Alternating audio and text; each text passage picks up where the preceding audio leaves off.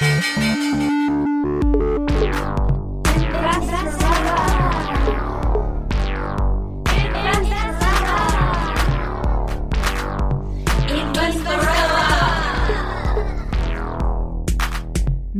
Larissa Krawitz. Hallo liebe Investorellas, willkommen bei Folge 22. Und heute ist es Sommer schon, es ist heiß im Studio und es geht um ein ganz, ganz heißes Thema, nämlich Bitcoin und Kryptowährungen. Wir haben auch dieses Mal wieder einen sehr, sehr coolen Sponsor an Board, nämlich Athletic Greens, die mein Lieblingsmorgen-Shake machen, das ich mir heute in der Früh schon gemacht habe. Sehr, sehr, sehr früh, weil nachdem die Sonne aufgeht, steht mein kleines Kind auf und räumt meine Wohnung um und irgendwann springe ich dann auch aus dem Bett. Und ich bin froh, dass äh, auch in Zeiten, wenn ich echt viel zu tun habe, echt viel Stress habe, ich in der Früh sagen kann, okay, ich mache mir so ein Shake da sind Mineralien, Vitamine drin, Superfoods, auch diese ganzen coolen äh, Mushrooms, die äh, auch die Laune ausgleichen. Und ich habe sozusagen alles, was mein Körper mehr oder weniger braucht, um fit zu sein für den Tag. Falls ihr euch auch einen Shake holen möchtet und einen gratis Vorrat an Vitamin D, einen gratis Jahresvorrat, dann könnt ihr auf athleticgreens.com gehen, Schrägstrich Investorella. Und nachdem ihr alle fit seid und die Ohren gespitzt habt, wollen wir heute, und ich habe mir das sehr, sehr lange überlegt, darüber sprechen, wie die Blockchain, auf der Bitcoin und andere Kryptowährungen basieren, eigentlich funktioniert. Und wir werden uns natürlich auch anschauen, neben der Technologie, was das für eine weltwirtschaftliche Bedeutung hat, wie es ausschaut mit der Geschichte natürlich auch äh, von Bitcoin und Kryptowährungen und wie es eben aussieht mit Tweets, Trading, Hodlern, Wahlen. Ihr werdet hier viele neue Dinge kennenlernen und auch einen neuen, sehr, sehr coolen Interviewgast, den Nico Jilch, der sich im Detail auch von ökonomischer Sichtweise aus mit dem Phänomen Bitcoin beschäftigt. Er ist heute bei uns im Interview und er hat auch ein richtig, richtig cooles White Paper zu dem Thema geschrieben. Das werden wir natürlich in den Show Notes verlinken. Und diesmal werden die Show Notes noch länger sein als normalerweise, denn es gibt einen kleinen Glossar und es gibt natürlich auch ein paar Links zu Blogs, die wirklich hochtechnisch im Detail alles beschreiben, damit ihr euch da sehr, sehr gut einlesen könnt. Und zu anderen Podcasts, die wir auch vorher gehört haben, um uns ein bisschen einzuhören und einzulesen. Ihr wisst es bereits aus unseren vorigen Folgen, aber noch ganz wichtig. Dieser Podcast repräsentiert meine, unsere Meinung und die Meinung von den Gästen hier, aber ist keine Veranlagungsempfehlung. Beginnen wir mit ähm, dem Schwierigsten. Was ist Bitcoin? Also, was ist Bitcoin? Das ist nicht einmal so klar. Das ist auch ein bisschen so eine philosophische Frage und da werden manche gleich aufschreien und sagen Nein. Aber ich sage ja, also es ist eine Art Währung mittlerweile geworden. Ähm, es gibt seit kurzem auch Länder, die Bitcoin offiziell als Zahlungsmittel akzeptieren. El Salvador hat dieses letzte Woche verlautbart. El Salvador ist ein Land, in dem nur circa die Hälfte der Menschen überhaupt ein Bankkonto besitzt. Und äh, somit hat die Regierung gesagt, na ja, ähm, die Leute haben keine Bankkonten, irgendwie müssen sie ja Finanztransaktionen machen können und deswegen akzeptieren wir nun auch eben die Kryptowährung Bitcoin als offizielles Zahlungsmittel. Weil viele Leute haben gesagt, nein, es ist eigentlich nur so eine Art virtuelles Spekulationsding. Aber spätestens äh, seit diesem Punkt kann man sagen, ja, es ist auch ähm, eine Währung. Auch bei uns in Österreich ist Bitcoin bei manchen Geschäften als Währung ähm, akzeptiert. Mein Bruder hat einmal einen Blogartikel geschrieben mit dem Titel 24 Stunden mit Bitcoin in Wien und hat 24 Stunden alles vom Café, ich glaube bis zum Leihfahrrad mit Bitcoin bezahlt. Aber ja, ähm, als Zahlungsmittel nutzen es aktuell doch eher wenige, denn äh, Bitcoin ist in der letzten Zeit, in den letzten Jahren sehr, sehr, sehr wertvoll geworden und deswegen wird es, obwohl es eine Währung ist, heutzutage eher als Asset gesehen, das heißt als Investitions- oder Spekulationsobjekt, je nachdem, wie man drauf ist und je nachdem, ob man eher so in der Zockerecke ist oder in der Hodler-Ecke. Und das werden wir noch genauer erklären. Na gut, dann vielleicht äh, willst du mal erklären, woher das überhaupt kommt. Also was ist die Geschichte von Bitcoin? Wer war der Erfinder oder die Erfinderin? Weiß man das? Man weiß, welchen Namen die der Erfinderinnen Singular Plural haben, hatten, nämlich Satoshi Nakamoto. Und das ist de facto ein, ein Internet-Pseudonym. Das heißt, niemand weiß wirklich, äh, wer dahinter steht. Viele sagen jetzt, also ich habe mir einige Blogs darüber durchgelesen oder einige Foren, viele sagen, na, es ist kein Mensch, es ist eine Gruppe von Menschen, die eher so aus dieser Kryptographie-Szene kommen und die dann diesen Algorithmus für Bitcoin erfunden haben, weil sie sich gedacht haben, na gut, es weiß eigentlich niemand, was sie sich genau gedacht haben, was genau ihre Pläne waren. Ähm, aber sie haben halt gesagt, hey, das wäre irgendwie cool, so eine Art digitales Zahlungsmittel zu haben und haben eben diesen Algorithmus erfunden und in die Welt gesetzt. Wann und war das? Das äh, war im Jahr 2009 und äh, seitdem hat sich natürlich einiges getan. Und am Anfang war das echt noch so eine total nischige, nerdige, geekige Sache. Ich bin damit äh, in Berührung gekommen, ich glaube so 2010, 2011. Ah, schon. Ja, und da gab es Bitcoins gratis im Internet. Say what? Und zwar gab es damals sogenannte Faucets, also Wasserhähne. Und das waren so Seiten, da konnte man irgendwelche mathematischen Rätsel lösen oder irgendwelche Bilder anklicken. Also so kleine äh, Tasks machen, die eigentlich ein Computer nicht machen kann. Und immer wenn man so einen Task gemacht hat, hat man so ein paar, also nicht irgendwie Bitcoin, also es, es war dann schon ein bisschen mehr wert, aber man hat einen Bruchteil von Bitcoins bekommen. Oder auch Litecoin und Dogecoin. Die kamen kurze Zeit später. Litecoin war eben ein Leiter, Bitcoin und Dogecoin war eigentlich so eine Spaßwährung, die, ähm, würde ich mal sagen, aus einer Meme entstanden ist, weil der Hund, der auf Dogecoin drauf ist, ja eigentlich aus der Meme-Welt kommt. Das ist das japanische Shiba Inu-Hund. Ich glaube, jede von euch kennt dieses Bild. Und dieser Hund, dieser schlecht englisch sprechende Hund, kam in die Meme-Welt und wurde so zu einer Währung. Gibt es die immer noch? Dogecoin gibt es immer noch und es war immer eigentlich eine Spaßwährung. Ja? Also Dogecoin, das war nie wirklich ernst gemeint, aber mittlerweile ist, ein, ist der Dogecoin auch zu einem sehr beliebten Spekulationsobjekt geworden. Und äh, es interessieren sich sehr, sehr viele Leute dafür. Und das ist auch der Grund, warum wir diesen Podcast machen. Denn ich möchte auf jeden Fall Informationen verbreiten, weil viele Leute beginnen jetzt eben mit Kryptowährungen zu spekulieren oder darin zu investieren. Und deswegen finde ich, ist es wichtig, dass es da auch Informationen da draußen gibt und Referenzpunkte. Also schaut euch diesmal wirklich die Show Notes an. Da wird es interessante Informationen geben. Denn, was ist der Unterschied zwischen investieren und spekulieren? Ja, beim Investieren macht man eine lange Analyse und beim Spekulieren, ja, da sagt man, hey, Dogecoin klingt irgendwie cool, kaufe ich mal. Also das, ähm, das ist da schon so der Unterschied und deswegen wollen wir euch da einige Infos heute mitgeben. Aber das wäre eh auch schon eine interessante Frage. Muss man alles verstehen? Also muss man Bitcoin verstehen, um in Bitcoin zu investieren? Also ich glaube, dass es für Laien, die nicht in technischen Berufen oder mathematischen Berufen arbeiten, sehr schwer ist, es wirklich im Detail zu verstehen. Also da muss man schon eigentlich mit Algorithmen irgendwie gearbeitet haben.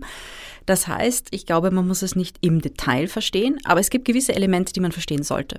Man sollte ungefähr verstehen, wie die Blockchain funktioniert. Da haben wir uns eine super, super nette Analogie dazu ausgedacht, um das zu erklären. Man sollte aber auch verstehen, was die, die Preise von Kryptowährungen antreibt. Das ist ein ganz wichtiger Faktor, weil wenn ich in etwas investiere und ich habe vorher gar keine Recherchen gemacht und gar keine Ahnung, warum sich dieses Ding überhaupt bewegen kann. Auf Basis, ist es auf Basis von makroökonomischen Veränderungen. Ähm, also das hätte man bei Bitcoin zum Beispiel gesehen, dass der Preis von Bitcoin also eigentlich schon seit 2013, 2014 immer wieder gestiegen ist, wenn es lokale ökonomische Krisen gab. Also äh, Beispiele dafür sind ist zum Beispiel äh, Ukraine-Russland-Konflikt. Da gab es Sanktionen gegen Russland und Russland und die Ukraine sind zwei Länder, in denen die Leute überproportional viel Bitcoin halten. Also das sind so 11, 12 Prozent äh, der Bevölkerung. Äh, in den anderen Ländern sind es eher so in Richtung 10, aber das sind so die zwei äh, Spitzenreiterländer. Und in der Zeit gab es Sanktionen gegen Russland. Und viele Leute wollten ihr Geld aus dem Land schaffen, konnten dies aber nicht und haben das dann mittels Bitcoin getan. Also das hat man ziemlich gut im Bitcoin-Preis gesehen. Oder eben auch andere ökonomische Unsicherheiten. Gerade dann, wenn Leute sagen, hey, mein Staat oder die Währung meines Staates ist nicht so sicher. Ich möchte da in eine Alternative und vor allem, äh, man darf nicht vergessen, Bitcoin unterliegt keinen Kapitalkontrollen. Man kann es weltweit restriktionslos verschieben. Was natürlich wichtig ist für Menschen, die in repressiven Systemen wohnen. Also die Leute, die mit Bitcoin spekulieren, kaum jemand denkt eigentlich daran.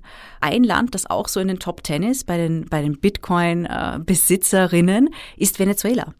Und manche von euch haben sich vielleicht mit der Geschichte von Venezuela, so mit der jüngsten Geschichte von Venezuela beschäftigt. So 2009, 2010, 2011. Venezuela, es war das Vorzeigeland in Südamerika. Äh, Wirtschaft hat geboomt und es wurde viel im Land auch investiert, in Bildung. Man hat gesagt, hey, äh, Venezuela, äh, also sehr viele Leute haben auf Venezuela gesetzt. Und jetzt, zehn Jahre später, hat das Land Hyperinflation, große Teile der Wirtschaft wurden zerstört. Es gibt einige sehr, sehr traurige Dokus über Venezuela, die das auch zeigen. Also der Arte hat da einige wirklich gute. Und in einer Doku von vor zwei Jahren, also noch, noch vor der Corona-Krise, kam heraus, dass die Durchschnittsperson in Venezuela acht Kilo abgenommen hat einfach weil die Versorgungslage schlecht ist. Und die New York Times hat einen extrem traurigen Artikel darüber geschrieben, was mit schwangeren Frauen passiert, weil es de facto keine Gesundheitsversorgung gibt und die müssen äh, hunderte Kilometer weit reisen in Städte, um sich bei Spitälern anzustellen, da, damit sie überhaupt akzeptiert werden. Und äh, viele Frauen, viele Kinder, also die Kindersterblichkeit oder die Müttersterblichkeit bei der Geburt ist extrem äh, gestiegen. Und viele Leute sagen, ja, wenn ich sowas wie Bitcoin sehe, ja, das ist ja virtuell, das existiert ja gar nicht, ja. Da ist ja kein Staat dahinter, das kann ja nicht sicher sein. Und die Bitcoinerinnen sagen wiederum, da ist ja kein Staat dahinter und genau deswegen ist es sicher. Und wenn man das mal aus der Perspektive von Venezuela sieht, äh, dann sagt man, ja, es, es kann immer wieder passieren. Ich meine, in Europa, wir haben doch eine relativ hohe Stabilität, aber es kann natürlich immer wieder passieren, dass der Staat mit der Währung irgendetwas macht, um sie zu destabilisieren. Ja, unabsichtlich meistens. Also die meisten machen das nicht absichtlich. Aber solche Dinge können immer wieder passieren und deswegen sagen Leute, okay, ich werde Hodler. Also ich gehe hm. langfristig in Bitcoin. Hm. Definition. Definition. Das Wort Hodl stammt auch so ein bisschen aus der internationalen Meme-Welt, wo nicht alle perfekt Englisch sprechen. Und es ist so ein Tippfehler von Hold, also halten, langfristig halten. Ähm, und viele Leute sagen einfach, ich, ich nehme das als Asset ins Portfolio, denn man weiß ja nie, wie es generell mit der Stabilität meiner Währung aussieht. Und wenn wir uns anschauen, ähm, unter den Top 10 Bitcoin-Hodlern, Russland, Ukraine, Südamerika, äh, Südafrika, Entschuldigung, ähm, äh, USA, Venezuela, äh, Kenia, Nigeria, da sind doch einige Länder dabei, die nicht so stabile Währungen haben, wie jetzt vielleicht der, der Euro ist. Aber, äh, und, und auch ganz, ganz nüchtern, äh, auch ohne Paranoia, wenn wir uns anschauen, wie, wie der Euro aktuell aussieht. Wir haben diese Negativzinspolitik. Es ist eigentlich ein, ein relativ großes ökonomisches Experiment, das sich natürlich auf die Währung, auf die Währungsunion stark auswirken kann. Da sage ich auch eben auch allein aus einer Risikoperspektive, sehr, sehr viele Leute gehen in Immobilien, andere gehen wieder in Gold, gibt es auch einige Leute, die sagen, okay, Gold und Bitcoin bekommen jetzt ein bisschen einen ähnlichen Status, ja, so als, als, als Sicherheit, falls staatliche Währungen etwas äh, volatiler werden. Aber wenn man sich mal ansieht, wie es in anderen Ländern aussieht, so macht es durchaus Sinn zu sagen, ich vertraue meinem Staat vielleicht nicht. Also wenn, wenn jetzt jemand gerade aus Venezuela geflohen ist, dann kann man das natürlich äh, sagen, dass die Leute da das Vertrauen verloren haben und sagen, na, ich habe dann lieber eine Währung, die nicht von meinem Staat abhängt. Ich glaube, das ist für viele Menschen auch eine, eine Motivation, da hineinzugehen. Alle spätestens jetzt müsstest du erklären, wie funktioniert überhaupt Bitcoin? Ich meine, man denkt sich, okay, es ist eine Währung und du sagst, es ist dezentral, aber was heißt das genau? Also ich habe echt lange überlegt, wie kann man Bitcoin gut erklären? Und dann habe ich mich hingesetzt und habe mir gedacht, oh, ich muss etwas Meditatives machen, damit mir eine gute Analogie einfällt, habe ich mich auf die Couch gesetzt und bin meinem Hobby nachgegangen, um meinen Kopf frei zu kriegen. Und mein Hobby ist Häkeln. Und dann bin ich da gesessen und habe mir gedacht, hey, warte mal. Die Blockchain ist wie Häkeln. Es ist eine Kette aus einzelnen Maschen. Und bei der Blockchain sind die Transaktionen die einzelnen Maschen. Und viele von euch kennen das vielleicht. Es nennt sich Granny Squares. Und das sind so gehäkelte Rechtecke. Und da häkelt man einige von diesen Rechtecken, Blocks, also die sehen aus wie kleine Blöcke. Und diese Rechtecke, diese Granny Squares fügt man dann zusammen. Und daraus macht man dann eine Decke. Und die Blockchain und Bitcoin, das kann man sich so vorstellen, wie als gäbe es lauter Großmütter und auch Frauen jungen oder mittleren Alters wie mich, die weltweit da sitzen und diese Granny Squares häkeln. Und dann diese Granny Squares zusammenfügen und diese Decken dann international vergleichen. Und bei diesen Granny Squares, so wie bei Häkeldecken, da gibt es natürlich Regeln. Es gibt de facto auch einen Algorithmus für den Granny Square, welche Maschen du häkeln musst, wann du ein Loch lassen musst, wann du eine Doppelmasche machst. Und wenn du das falsch machst, dann wird dein Granny Square einfach nicht in die Decke akzeptiert. Und so kann man sich das irgendwie vorstellen. So ist diese Abwicklung. Also es gibt überall auf der Welt Rechner, die rechnen, genauso wie Großmütter ihre Granny Squares häkeln, die rechnen diese Blöcke aus und fügen sie zusammen. Und de facto müssen alle Blöcke auf der Welt und bzw. alle Decken auf der Welt gleich sein. Und wenn jemand irgendwo zwei Maschen hat, also es falsch gerechnet wurde, dann wird dieser Block nicht akzeptiert. Und äh, man kann es dann auch so sagen, weil, weil die Anzahl von Bitcoin ist ja mit dem Algorithmus limitiert. Und es hat auch eine natürliche Limitierung, denn immer wenn du einen neuen Block dazu fügst, dann musst du quasi alle Blöcke, alle Granny Squares deiner, deiner Decke ansehen und nochmal durchgehen, um die checken, ob die eh okay sind. Und erst dann wird der nächste Block angeführt.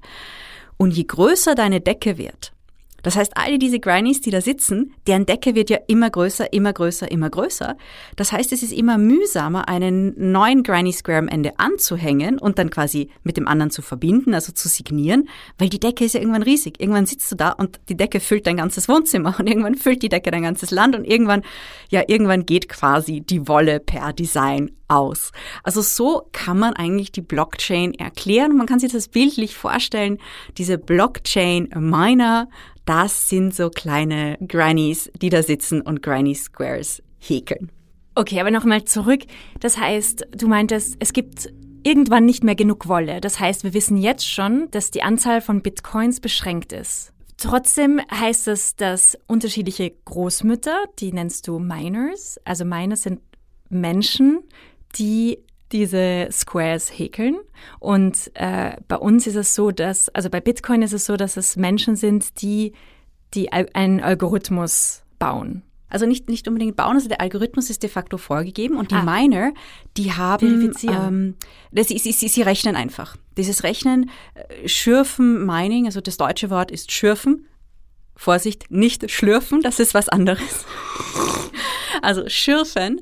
Ähm, schürfen, das ist genauso, weil man schürft ja auch Edelmetalle oder man schürft ja auch Gold und Mining ist der englische Begriff dafür, deswegen hat sich das so etabliert. Und die haben einfach sehr, sehr starke Computer. Also das sind mittlerweile früher waren das noch ganz normale Prozessoren, also CPUs. Äh, nachher ist man auf Grafikkarten, Grafikprozessoren übergegangen, weil die einfach schneller rechnen, haben eine höhere Rechner, Rechenleistung. Und da gibt es mittlerweile sehr spezielle Units, die halt eben super schnelle Karten haben, die das rechnen können. Und die sind auch sehr, sehr teuer. Also wenn man sich im Internet mal da, darüber informiert, äh, solche Dinge anzuschaffen, das ist sehr teuer. Das heißt, du oder ich könnten nicht sofort Miners werden. Früher wäre das möglich gewesen. Also früher konnte man einfach noch mit jedem Computer äh, meinen. Das ist aber schon, ich würde sagen, seit 2013 äh, vorbei. Weil die Decke zu groß ist. Da wurde nämlich die Decke zu groß, ja. Also du brauchst dann wirklich eine, ähm, also du brauchst dann eine sehr, sehr schnelle Granny, um die diese Decke überhaupt noch handeln kann. Und du brauchst natürlich einen sehr, sehr großen Raum. Also wenn man diese Deckenanalogie dann, dann weiterführt. Ja, also die Geräte dafür heutzutage sind sehr teuer. Und du brauchst nicht nur ein teures Gerät, sondern du brauchst auch viel billigen Strom.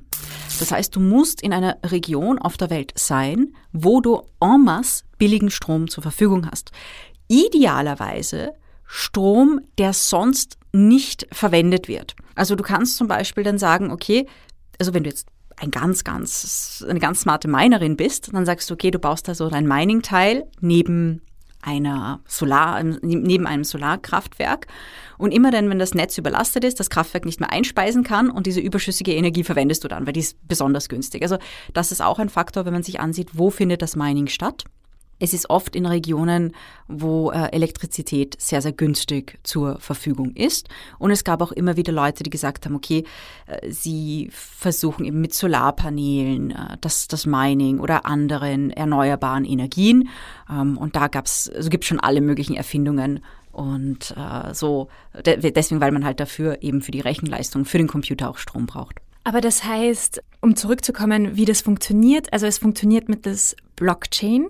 Und der Unterschied zu normalen Banken ist, wenn ich dir jetzt einen Bitcoin gebe, dann ist es oder Geld überweise, dann muss es nicht über die Bank gehen, die dann sagt, okay, das Geld kommt von Jeanne und es geht an Larissa, sondern es geht direkt. Und wir haben alle unterschiedlichen Omas, die dann gleichzeitig schauen, ob das richtig ist, ob ich eh Geld habe, beziehungsweise ob das eh auf dein Konto ankommt, oder? Ähm, ja, so, so, so kann man das sagen. Also es ist dezentral und es wird quasi diese Transaktion, die wir beide machen, ähm, wenn man sich anschaut, das sind ja sehr, sehr lange so Zahlen, Zahlen, Buchstaben, Codes ähm, bei Wallets dabei und damit kann man dann sagen, okay, da hat man diese zwei Zahlen, Buchstaben, Codes und dann hat man quasi die Transaktion so zum Beispiel ein Bitcoin von Zahlencode so und so an Zahlencode so und so und das wird dann überall in diese Kette eingearbeitet. Es ist genauso wie wenn du jetzt dann sagst, okay, wir machen jetzt eine rote Masche und du gibst jetzt rote Wolle, dann sagen alle Grannies, okay, jetzt kommt eine rote Masche da rein.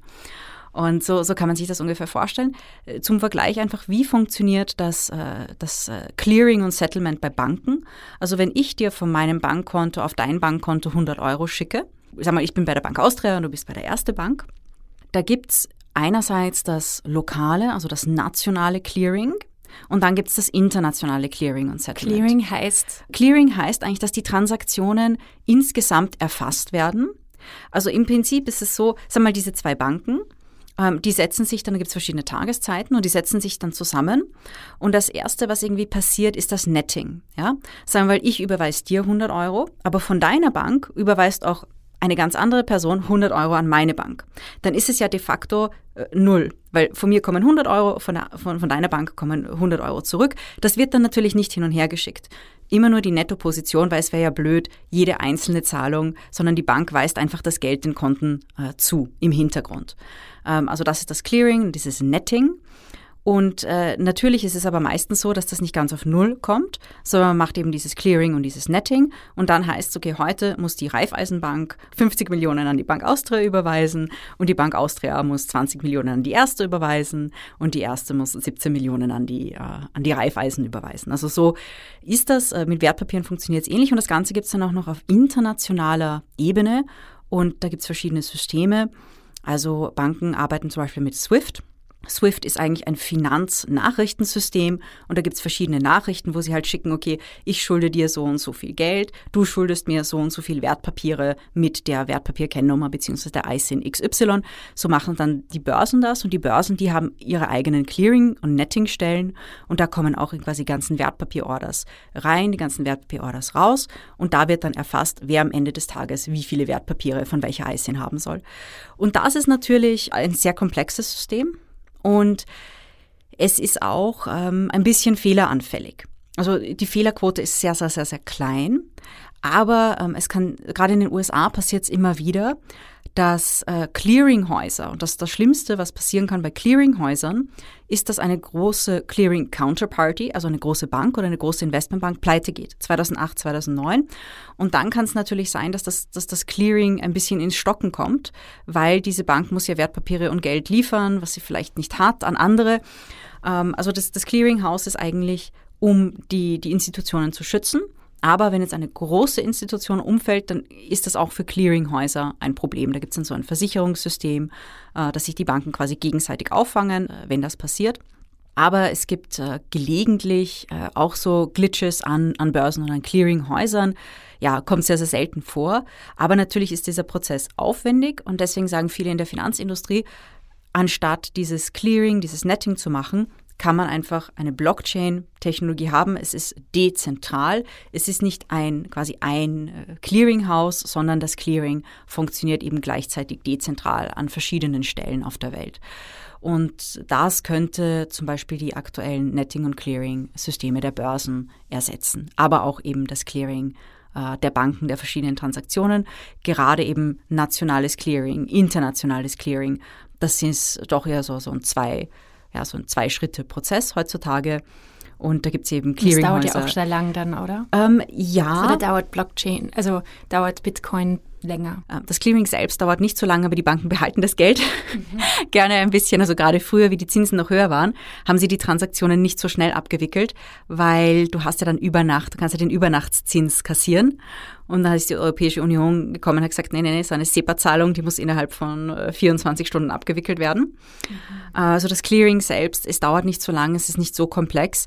Ähm, aber wie gesagt, es ist halt, äh, die Banken machen das untereinander, dann gibt es verschiedene Clearinghäuser. Also es ist nicht so dezentral. Du brauchst halt immer zwischen den Banken ein Clearinghouse, also so eine dritte Partei. Und die Blockchain könnte eigentlich diese, diese Art dritte Partei in dem Sinne ersetzen. Und deswegen sagen manche, ja, das ist immer ein effizienteres System. Und auch für die verschiedensten, also die EZB bastelt selbst äh, an äh, Blockchain, die Bank of England, ja, also da gibt es eben viele Nationalbanken, die da hingehen Forschungsprojekte haben. Und jetzt soll ja auch der digitale Euro bald kommen. Also das ist das nächste Thema, das ist bereits, äh, wurde bereits fixiert, jetzt sind sie in der Umsetzungsphase.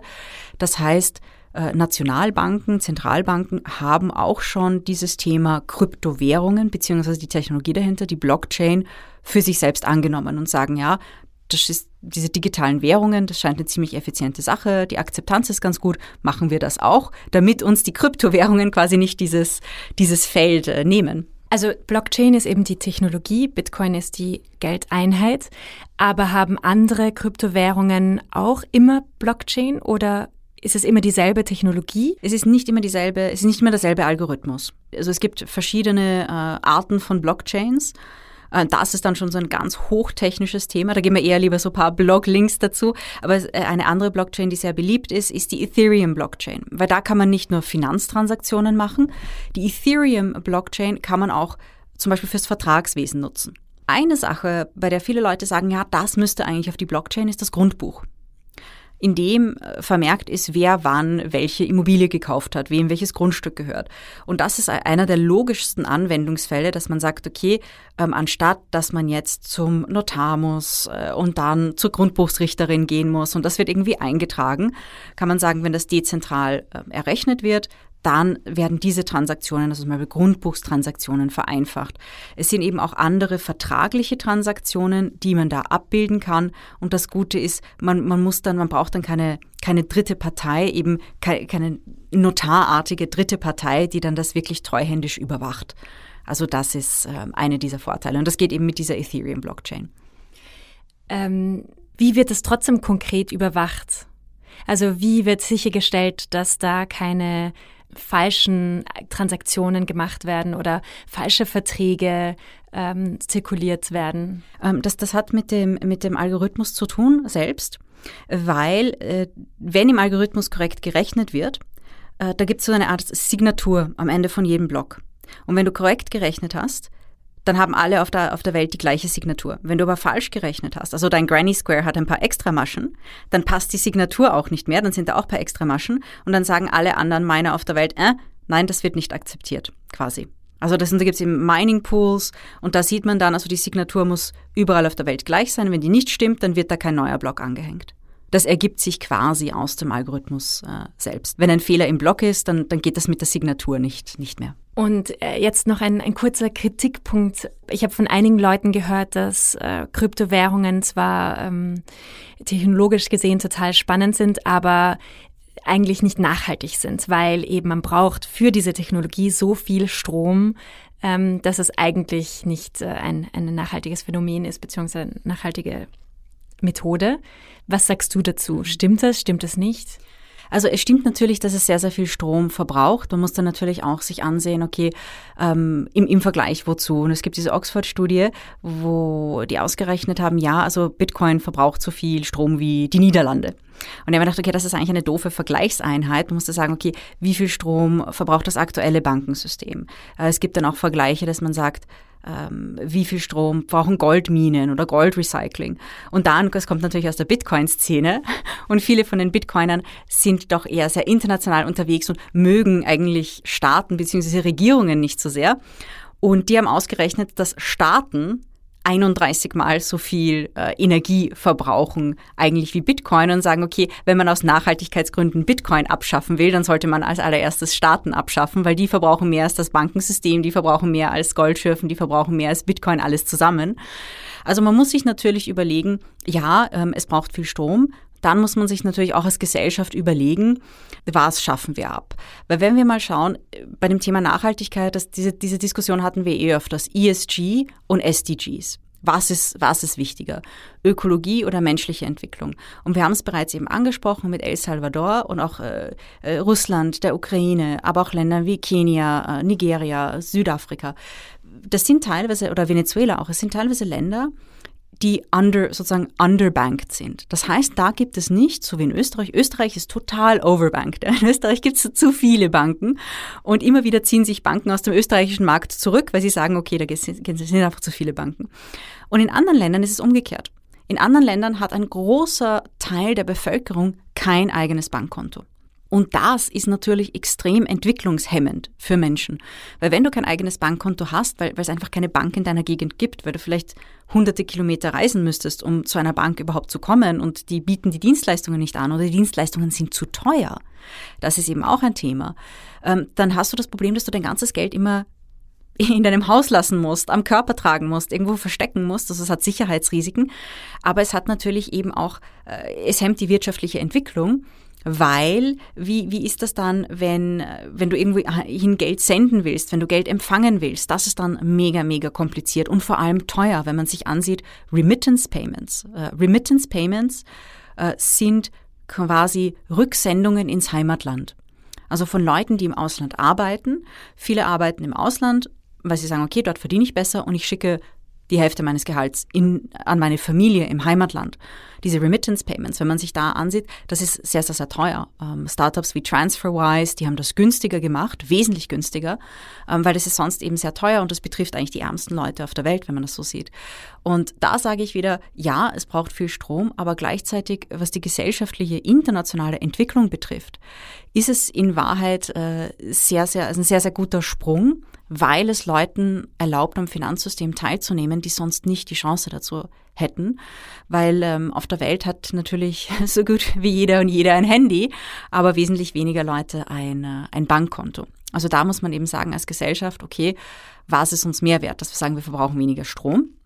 Aber mit bei diesem Thema könnten wir dann sagen, okay, naja, ähm, wenn wir weniger Strom verbrauchen, da müssten wir auch, ich weiß nicht, Netflix und Online-Gaming und diese Sachen uns anschauen, weil ohne Netflix könnte man leben. Das haben wir in den 90er Jahren auch gemacht. Also das, das ist so die, die Frage. Aber ja, natürlich, es, es, es braucht viel Strom und da gibt es eben auch Bestrebungen, das als, äh, aus erneuerbarer Energie zu gewinnen. Du meintest vorher, dass in manchen Ländern über 10 Prozent der Bevölkerung Bitcoins hat. Wie ist es weltweit? Weltweit also gibt es nicht so, so, gute Daten dazu, aber schon so sechs bis zehn Prozent der Bevölkerung. Mhm, und so in den Ländern, in denen es sehr beliebt ist, ja wie gesagt Russland, Ukraine, das ist bereits über über zehn Prozent, äh, USA auch, äh, Südafrika, Venezuela, Nigeria, Kenia, das, das sind so die Top Bitcoin-Benutzerinnen weltweit, also im, im, im Sinne von einem Prozentsatz der Bevölkerung. Fun Fact, ich habe äh, letztens bei einem Podcast auch gehört, dass äh, circa 20 bis 30 Prozent aller Bitcoins sind eigentlich ohne Herren, also äh, masterlos. das ist auch ziemlich interessant. Äh, also wie passiert das? Hat man dann einfach ein, ein, ein Konto und vergisst das Passwort? Weil man braucht ja ein Wallet, also es gibt ja unterschiedliche Arten, um das Geld zu haben? Also mhm. kannst du das, ja, das, auch noch vielleicht das, erklären? Das, das, Thema Wallet ist ein wichtiges und da gibt es sozusagen das erste, und das, das, damit hat es eigentlich angefangen, das waren die Cold Wallets. Die hat man auf dem eigenen Computer, also quasi auf einem Datenträger gespeichert. Es kann ein Computer sein, es kann ein Handy sein, ein USB-Stick. Und da sind dann quasi die Bitcoins drauf gespeichert. Und das ist meistens passwortgesichert. Und da ist natürlich ein Problem, wenn man das Passwort vergisst, da gibt's keinen Kundenservice, wo du anrufen oder wo eine E-Mail hinschreiben kannst, ah, das ist dein Passwort-Reset und so. Wenn du das Passwort vergisst, sind die Coins weg. Das war's, ja. Und äh, das betrifft mittlerweile eine sehr hohe Anzahl von Coins. Natürlich, weil die Leute, die so äh, 2010, 2011, 2012 sich so geeky-mäßig damit beschäftigt haben, da, da hatte es ja noch de facto keinen Wert. Ja? Das war halt irgend so ein Teil und du warst halt neugierig und hast im Internet herumgespielt, wenn du quasi als Jugendlicher damals zu viel Zeit gehabt hast. Und ähm, viele Leute haben das halt einfach vergessen oder haben halt einfach ihre alten Computer weggeschmissen und das nicht auf einen neuen Computer übertragen, weil es war ja eh nichts wert.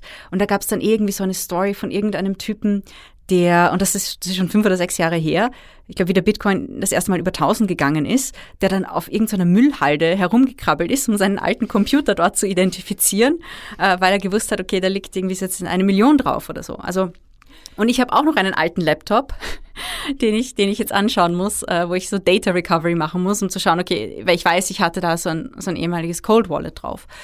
Und die Cold Wallets, du kannst sie natürlich mit dem Internet verbinden, aber sie funktionieren auch, also du hast quasi auch ein Wallet ohne eine Internetverbindung zur Verfügung. Und dann gibt's als Alternative, gibt's halt die internetbasierten Wallets und da gibt's auch zwei Arten. Also es gibt Wallet-Anbieter, und wenn du deine Coins da drauf hast, dann kannst du sie an allen möglichen Börsen handeln und dann gibt's halt Wallets direkt bei Börsen. Also da hast du dann quasi dein Wallet an die Börse angeschlossen und du kannst halt eben deine Coins über diese Börse handeln. Und äh, was ist empfehlenswert, das fragen mich sehr viele Leute. Und ich würde sagen, aus Diversifizierungsgründen würde ich eigentlich beides empfehlen. Also beides hat halt seine Vor- und Nachteile. Das Cold Wallet, wenn dein Datenträger zerstört wird, wenn du dein Passwort vergisst, dann war's das. Und natürlich bei den Internet Wallets, da hat man eben an, da hat man äh, höhere Cyber Security Risiken natürlich. Also äh, beides hat so seine Vor- und, äh, und Nachteile. Mhm. Äh, und du hast vorher geredet, insgesamt die Geschichte von, von Bitcoin ist ja auch eine, eine philosophische Auseinandersetzung, also eine philosophische gesellschaftliche Strömung. Ja, also es ist, wenn man, es ist so philosophisch, aber auch ein bisschen politisch. Ja. Yeah. Ähm, sehr viele wirklich, ich, ich, ich habe die Bekanntschaft gemacht von ein paar wirklich Hardcore-Bitcoinerinnen und die sind eigentlich so im, im anarchistischen Space angesiedelt. Die sagen, okay, warum brauche ich einen Staat? Der Staat soll mich in Ruhe lassen. Ich interessiere mich nicht dafür. Der Staat soll sich bitte auch nicht für mich interessieren. Und ich will nicht äh, Euro, sondern ich will einfach meine internationale Währung äh, und ich kann Transaktionen machen, mit wem ich will auf der ganzen Welt. Und ich will nicht, dass ein Staat mich davon abhält. Also diese Gruppe gibt's da auf jeden Fall. Und das sind eben Menschen, die sagen, nein, ich finde, Staaten sind keine sicheren Einheiten. Und dann gibt's eben viele Kryptowährungsgegner, die sagen, ja, das ist ja alles virtuell, da steht ja kein echter Wert dahinter. Äh, es ist ja eben nicht durch einen Staat besichert. Und das ist ja, die Bitcoiner sagen halt, es ist sicher, weil kein Staat dahinter ja. steht und, und äh, Bitcoin-Gegner sagen halt, ja, es ist unsicher, weil kein Staat dahinter steht. Und das ist halt einfach auch dann so eine fast schon philosophische Herangehensweise ich bin jetzt nicht so extrem, dass ich sage, okay, ich, ich lehne irgendwie Staaten ab und sage, die sind alle total unsicher ähm, und ich möchte komplett quasi staatenfrei mein Leben führen. Äh, gleichzeitig, ich habe mich sehr viel mit Wirtschaftsgeschichte beschäftigt. Und wenn man das einmal macht, dann kann man eigentlich nicht mehr hergehen und sagen, okay, der Staat ist diese ewig sichere Einheit. Allein, wenn man an die europäische Geschichte zurückschaut, äh, oder man muss nur in die 90er Jahre zurückschauen, ja, Fall der Berliner Mauer und äh, Zusammenbruch der Sowjetunion, ja, das sind neue Staaten de facto auch entstanden, da haben sich auch Grenzen verschoben. Staaten sind nicht immer absolut sicher, wenn wir in die Geschichte zurückschauen. Und äh, auch wenn wir uns den Euro anschauen, wir haben aktuell Negativzinsen, die Währungspolitik der, der EZB, eben diese Negativzinspolitik, ist eigentlich ein sehr großes ökonomisches Experiment, das jetzt gerade gemacht wird mit 500 Millionen Menschen, die das nicht unbedingt freiwillig äh, wollen. Und da weiß noch niemand so genau, wo das jetzt, äh, wo, wo das jetzt eigentlich hinführen kann. Genauso mit der Europäischen Union. Wer hätte vor zehn Jahren gedacht, dass ein, ein Brexit möglich ist? Und jetzt ist er passiert. Also ich glaube schon, dass Staaten im Wandel sind und ich glaube, es ist auch nicht paranoid zu sagen, hey, ich finde zwar in Europa haben wir viel Sicherheit, aber ich möchte ganz sicher gehen und ich möchte auch in etwas hinaus diversifizieren, was eben nicht an einer Zentralbank hängt. Am Anfang hast du auch gesagt, dass es wichtig ist zu verstehen, was eben die Volatilität von Bitcoin beeinflusst. Was ist es? Also du sagtest, es ist ja so ein ähm, soziologisches Phänomen, es ist sehr an Memes gebunden. Also was beeinflusst also es gibt schon, äh, zum Glück, es gibt schon einige, weil Bitcoin gibt es ja doch schon über zehn Jahre, also es gibt schon einige finanzmathematische Studien auch dazu. Und die haben sich das angesehen. Und es sind zwei Faktoren, also ja, es sind makroökonomische Faktoren. Das heißt, äh, gewisse Krisen, so lokale Krisen, ähm, dass Menschen einfach sagen, okay, meine Währung ist nicht mehr so stabil, ich gehe jetzt vermehrt in Bitcoin. Also das kann man dann am Bitcoin-Preis beobachten. Und natürlich, es sind Hypes. Es sind mediale Hypes und vor allem Social Media Hypes. Und die gibt es nicht erst seit den letzten zwei Jahren. Das hat schon begonnen, ich glaube 2000, 2011, 12 wie der Bitcoin-Preis auf 200 gegangen ist, ich glaube, das war in der Zeit, äh, da gab es schon riesige Hypes darum. Und da ist so das erste Mal, dass man sagt, da war die, ist die breite Öffentlichkeit, wurde darauf aufmerksam. Dann war es auch so in den Jahren 2013, 2014, 2015. Da war das dann auch plötzlich auf dem Radar. Und immer wenn es auf den medialen Radar gekommen ist, das hat den Preis sehr stark beeinflusst. Das ist das eine. Und dann natürlich eben Elon Musk-Tweets oder berühmte Persönlichkeiten, die dann plötzlich sagen, sie sind für oder gegen Bitcoin. Und das beeinflusst den Preis sehr stark, weil der Bitcoin-Markt im Vergleich zum internationalen Währungsmarkt ist doch noch relativ klein. Und die Währung ist ja auch algorithmisch limitiert. Also man hat eine relativ kleine Einheit. Das heißt, für manche Leute ist es dann auch leicht, egal ob sie es absichtlich machen oder nicht, das weiß man ja nicht, damit auch zu spielen. Und dann äh, das andere Phänomen sind natürlich Wale. Wale, sogenannte Whales, sind Großinvestorinnen. Teilweise gehen halt einfach Großinvestorinnen in den Bitcoin-Markt rein. Das können sein große Hedgefonds, das können sein große Banken, aber auch Firmen oder Zahlungsabwickler. Ähm, PayPal hat vor kurzem gesagt, okay, wir akzeptieren wohl auch Bitcoin und andere Zahlungsabwickler. Und da sieht man das dann auch immer sehr, sehr stark am Preis, wenn einfach solche Großinvestoren hineingehen in den Markt und kaufen. Es war zum Beispiel auch so, wie Bitcoin, äh, Bitcoin Futures das erste Mal an der Chicagoer Börse gelistet wurden. Das ist schon ein paar Jahre her. Und da hat man das dann eben auch gesehen. Also es ist sehr stark, dadurch, dass es noch ein kleiner Markt ist, ein relativ neuer Markt, es ist jetzt nicht so, als könnte man super tolle makroökonomische Modelle bauen dafür. Aber ja, es ist halt sehr stark medial getrieben. Und deswegen braucht man auch, ich würde nicht sagen viel Geduld, aber viel, ja, eigentlich Geduld und starke Nerven, um in, in diesem Markt äh, zu sein. Und ein Hodler zu werden. Ja, und eine Hodlerin Oder zu werden. Hodlerin zu werden. ja, und es gibt natürlich auch, und dann, dann die, die andere Frage ist natürlich auch, ja, was ist mit Altcoins? Ja, was ist Bitcoin? Was sind Altcoins? Äh, Altcoins sind alle, die nicht Bitcoin sind. also alternative Coins, also Alternativen zu Bitcoin, Litecoin, Ethereum, Polkadot, Cardano, Ripple, Dash, alle möglichen Sachen. Doji? Dogecoin, ja, den natürlich. Wobei, da bin ich, das, wie gesagt, also da ist, da ist auch so diese Sache, wo ich sage, okay, eine Spaßwährung, die jetzt so mainstreamig wird, ich weiß nicht. Da, da bin ich dann wieder so konservativ in dem doch sehr, sehr liberalen Bitcoin-Space. Und ähm, die, die, die Sache ist, da hat man eben noch viel, viel mehr Volatilität drinnen. Und ja, also ich würde sagen, das ist auch sehr, sehr stark durch Hypes getrieben. Teilweise ist es auch sehr stark, also Social Media mäßig. Ich meine, manche von euch kennen das vielleicht Nine Gag. Ah, das ist so, so, so ein Blog mit Memes. Und da gibt's mittlerweile schon so eine ganz, so eine ganze Cryptocurrency Section, wo man sagt, okay, da wird nur über Kryptowährungen gesprochen. Also es ist schon auch ein bisschen in diesem nicht so ernsten Space unterwegs, sehr, sehr, sehr viele junge Menschen. Und ich denke mir auch gleichzeitig dort, wo die jungen Menschen sind, da geht ja auch die Zukunft hin.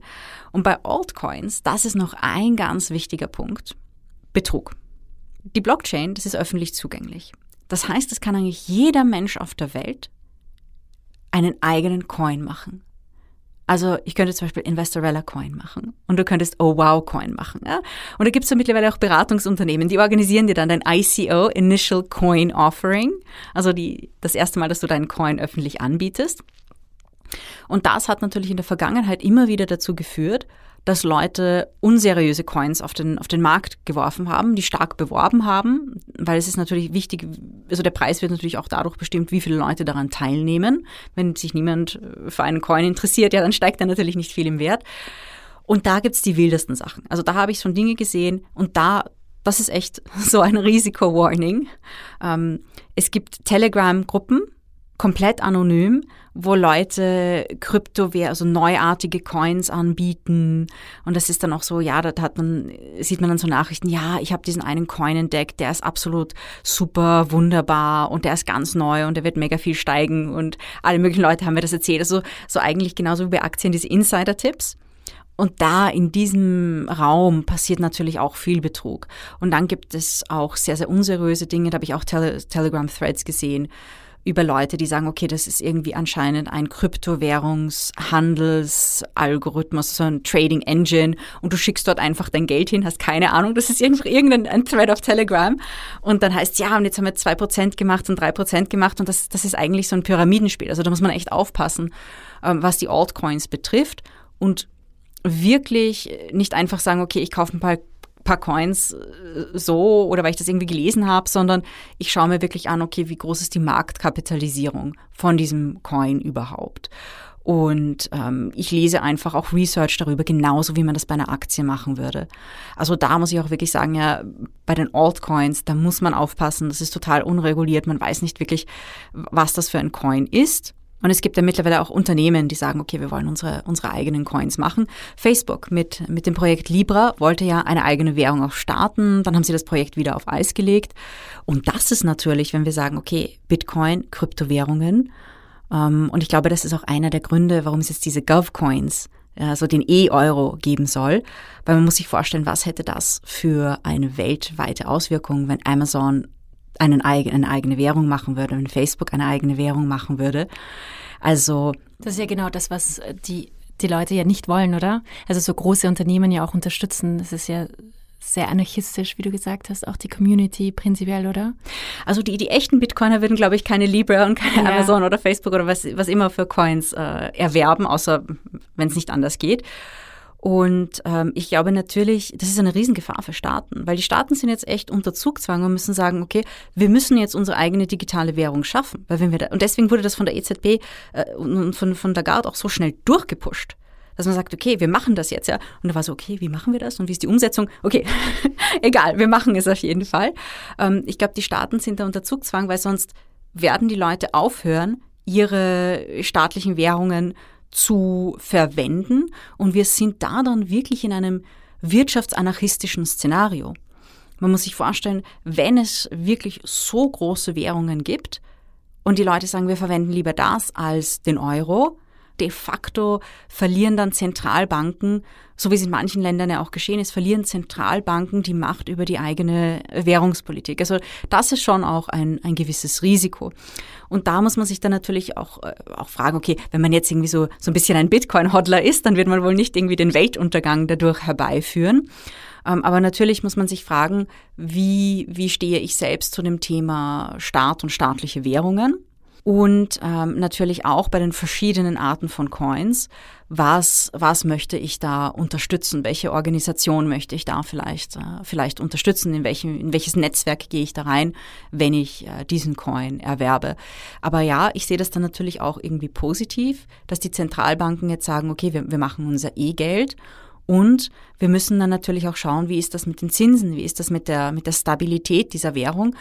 Und wie gesagt, also die Negativzinsen aktuell ist ein großes ökonomisches Experiment und ich glaube, dass ein bisschen Konkurrenz für die Zentralbanken nicht schlecht ist, dass sie sagen, okay, wir müssen wirklich unsere Währungspolitik, äh, unsere Geldpolitik jetzt den Gegebenheiten anpassen und sie muss wirklich das klingt jetzt irgendwie, das klingt jetzt irgendwie sehr, sehr, sehr sozialistisch. Vielleicht habe ich zu viel Sarah Wagenknecht gelesen letzte Woche. Aber die Zentralbanken müssen dann sagen, okay, wir müssen eine Währungspolitik machen, die wirklich den Menschen dient, weil sonst gehen die Menschen einfach in andere Währungen. Also das, das, das ist zwar ein bisschen extrem, aber das, das, das sehe ich schon so. Und wenn man sich das anschaut, also da müssen die Staaten wirklich hergehen und sagen, ja, wir müssen einfach ökonomische Stabilität herstellen, weil sonst fliehen uns die Menschen aus dem Währungssystem, weil es die Möglichkeiten ja dazu gibt ja, das ist schon ein bisschen Zukunftsmusik und für diejenigen, die sagen, hey, ich will vielleicht ein bisschen Bitcoin halten in der Hoffnung, dass es 20, 30 Prozent steigt, also die müssen sich nicht solche philosophischen Gedanken darüber machen. Ja, das, ja, es ist jetzt ganz, ganz philosophisch geworden, aber ich glaube, die wichtigsten Sachen haben wir durch. Wir haben besprochen, wie die Blockchain funktioniert. Wir haben die Risiken besprochen, ganz, ganz, ganz wichtig. Wir haben die ökonomischen Implikationen besprochen und auch interessante Daten über die verschiedenen Länder, wer Bitcoin und Kryptowährungen gerne hält. Und jetzt haben wir einen ganz interessanten Gast, der sich de facto auf wissenschaftlicher Ebene schon damit beschäftigt hat, wirklich viel dazu recherchiert hat und eine sehr gute Kolumne auch über Kryptowährungen schreibt, den Markt sehr gut analysiert, den Markt sehr gut beschreibt und ich freue mich sehr auf dieses Interview.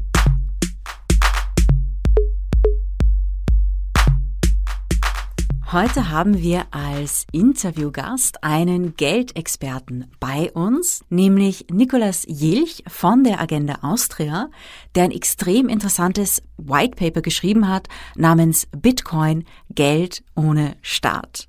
Hallo. Hi, Nico. Hi, danke ähm, für die Einladung. Willkommen bei uns hier im Interview und ich hätte auch gleich die erste Frage für dich, nämlich wie bist du auf das Thema Bitcoin gekommen?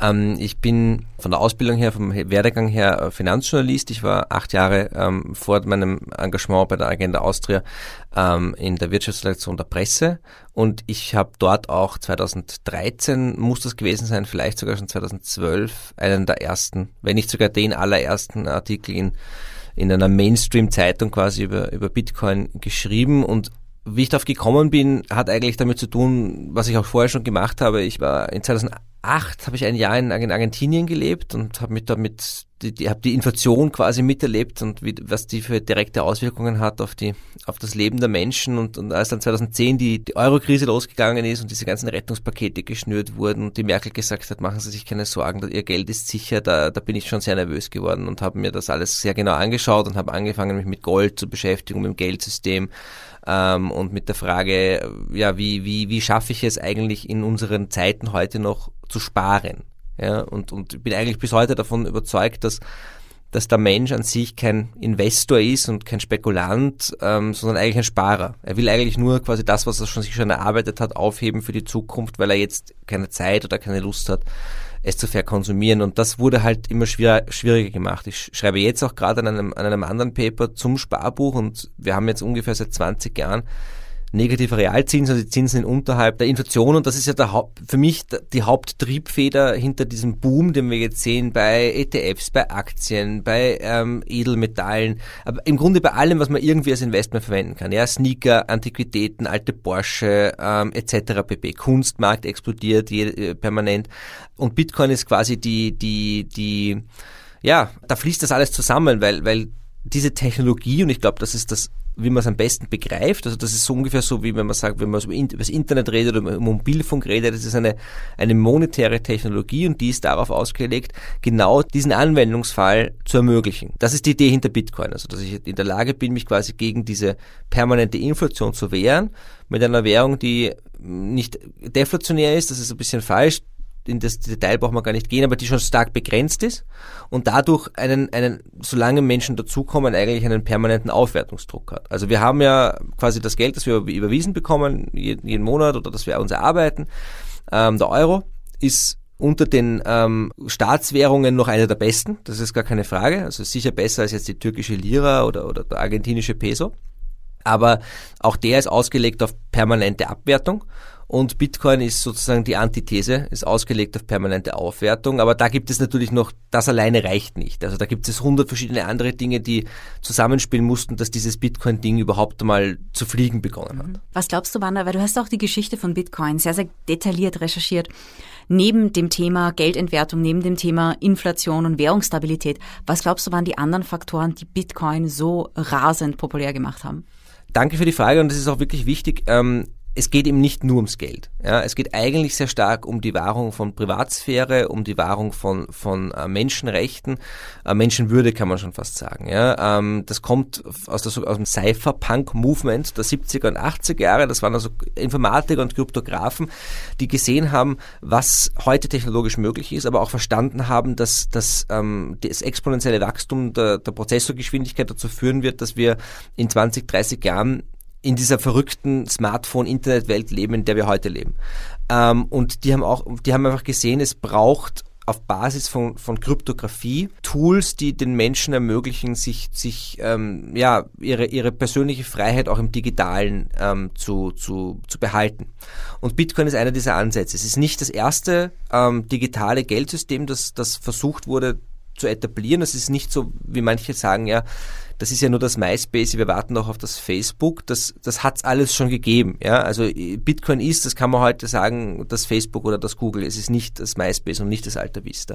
Diese Leute haben also verschiedene Versuche ähm, entwickelt und dieser berühmte, bis heute unbekannte Erfinder Satoshi Nakamoto, dem ist es dann gelungen, eben dieses, eine Technologie zu entwickeln, mit der ähm, ich Werte transferieren kann, von einem Punkt zum anderen zu sehr geringen Kosten und trustless. Das heißt, ohne dass ich, dass ich darauf vertraue, was mein Gegenüber macht, ohne dass ich das Gegenüber überhaupt kenne. Wir können uns aber darauf verlassen, dass wir beide quasi denselben monetären Standard benutzen und jede Bitcoin-Transaktion ist eine finale Settlement, also es kann auch nichts mehr in der Zwischenzeit passieren. Wenn ich mit Visa zahlen gehe, theoretisch ist das ja noch nicht sozusagen gesettelt, ja, das wird alles erst nachher abgerechnet. Das sind die großen Unterschiede. Deswegen kann man auch äh, das Bitcoin-Netzwerk nicht mit dem Visa-Netzwerk vergleichen übrigens. Das sind total ähm, ja, unpassende, dumme Vergleiche. Es, man müsste es eher vergleichen mit der, dem Akt, physische Goldbarren von einem Tresor in den anderen zu legen.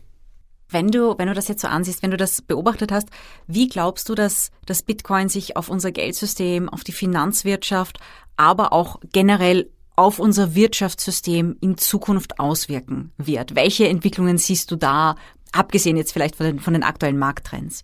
Es ist nicht ganz einfach, natürlich in die Zukunft zu schauen. Ähm, ich ich, ich habe 2020 schon einen echten Shift gesehen. Also ich muss auch dazu sagen, ich bin jetzt nicht einer, der jetzt seit 2012 da äh, drinnen hängt. Ähm, ich hatte das, habe das auch in Wellen verfolgt und auch meine. Sonst würdest du vielleicht jetzt lieber auf einer Yacht sitzen als bei uns im Studio. Ähm, nein, ich würde natürlich trotzdem bei euch im Studio sitzen. Ähm, und außerdem ähm, ist, also ich bin auch nicht, was ich sagen wollte, ist eigentlich, ich bin auch nicht nur nicht als Investor, sondern auch als Journalist habe ich mich da jetzt nicht acht Jahre lang permanent daran abgearbeitet, sondern äh, das ist halt unter Anführungszeichen leider so, gerade als Tageszeitungsjournalist, du, du coverst halt die heißeste Story des Tages und wenn es dann wieder kühler wird, dann you, you, go on to bigger and better things.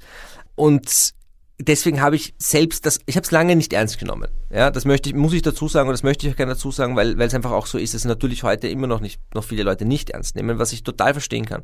Und ich kann jeden verstehen, der skeptisch ist. Es ist es ist es ist geradezu von das, was diese Technologie tut, soll, wir sind dazu erzogen, da skeptisch zu sein. Ja, weil es klingt, es klingt wie ein Scam. Ja, du hast dann ein Geld, das, das, das, das darauf ausgelegt ist, dass aus deinem Geld mehr Geld wird. Das klingt wie ein, wie ein Pyramidenspiel. Das ist das, was auch viele sagen. Schneeballsystem, Pyramidenspiel und so weiter.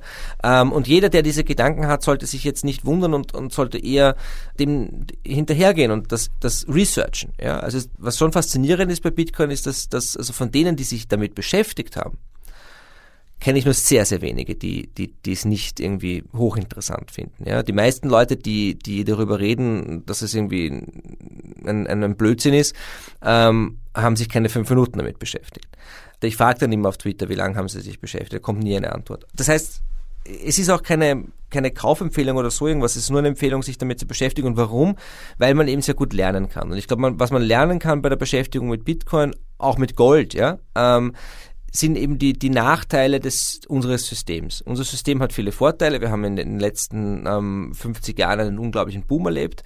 Wir haben aber auch eine, eine Abfolge gehabt von immer von verschiedenen ähm, Booms und Busts. Wir hatten viele Finanzkrisen, gerade seit 1971, ist jetzt 20, äh, 50 Jahre her, dass, der, dass Richard Nixon die, die Dollar-Gold-Bindung aufgehoben hat, was also sozusagen der erste große Deregulierungsschritt war. Ähm, und die anderen, die danach gefolgt sind, mussten folgen, weil einfach das, das System, das ist dieses, es wird oft von Wachstumszwang geredet. Also der einzige Wachstumszwang, den wir haben, ist ja im Geldsystem. Es muss immer alles muss, muss wachsen. Ja, es müssen die Zahlen müssen steigen, das GDP muss steigen und ultimativ auch die Preise.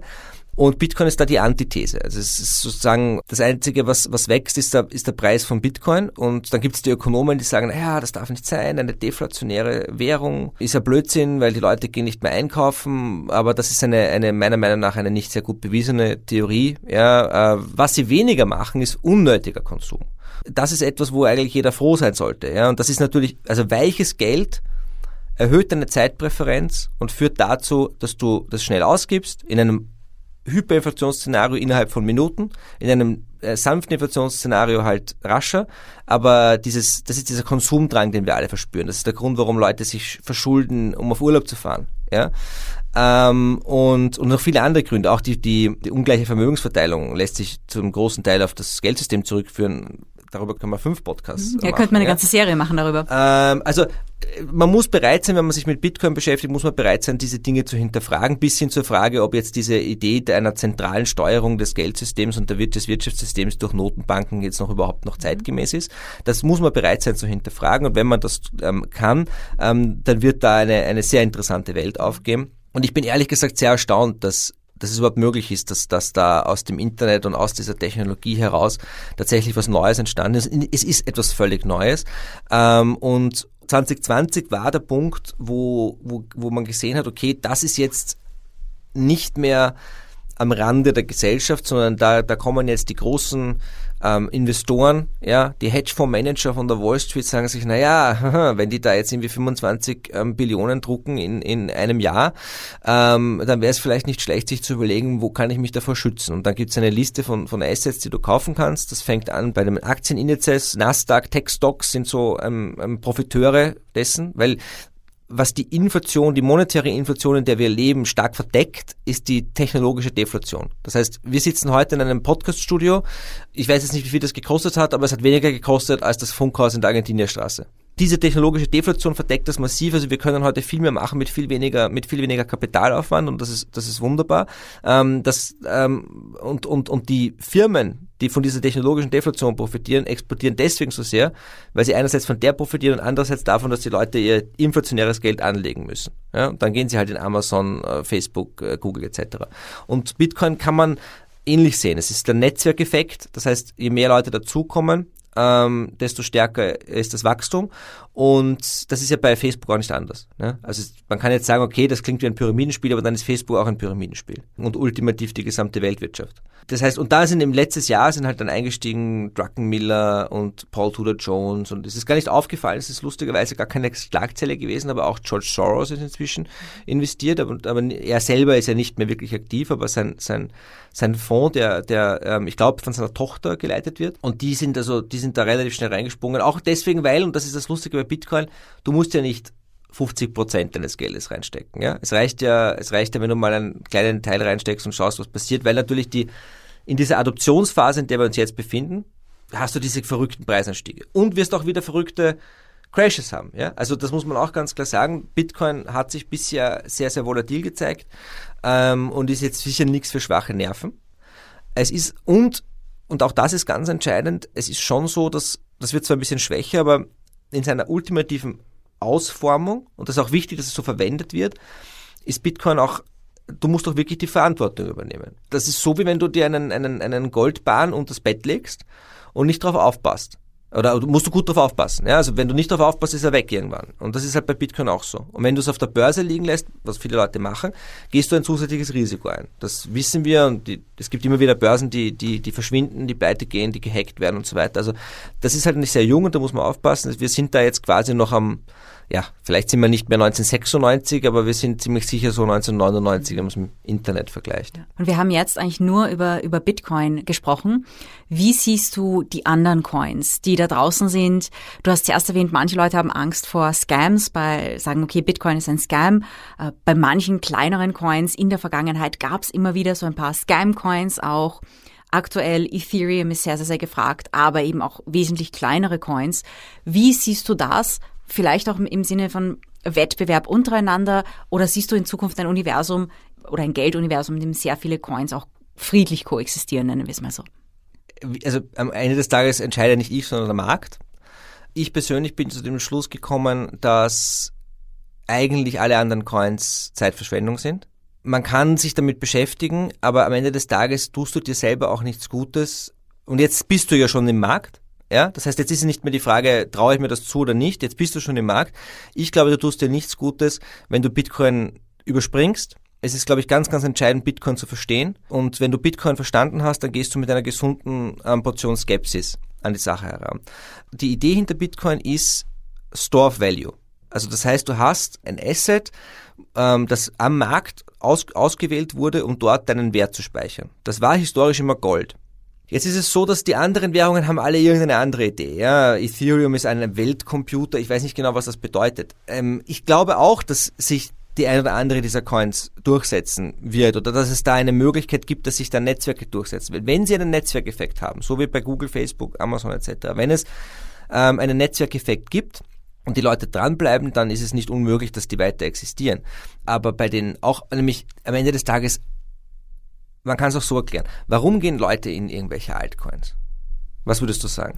Also ich glaube, entweder sie sind, äh, sie lieben das Zocken oder ich sehe das ganz sehr so mit, mit medialen oder Social Media Hypes vor allem. Genau. Aber ich denke mir, das ist die Hauptmotivation, dass man über irgendeinen Coin liest, der gerade sehr stark gestiegen ist und dann bekommt man irgendwie so Investors FOMO ja. und dann haut man sich in, in die ganzen verrückten Altcoins hinein. Also 99,9 Prozent aller sogenannten Investoren ist halt, die wollen Geld verdienen.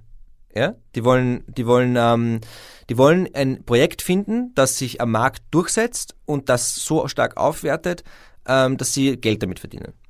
Ähm, jetzt musst du aber ein Projekt finden, wenn du schon im Kryptomarkt bist, musst du ein Projekt finden, das in der Lage ist, Bitcoin out zu performen.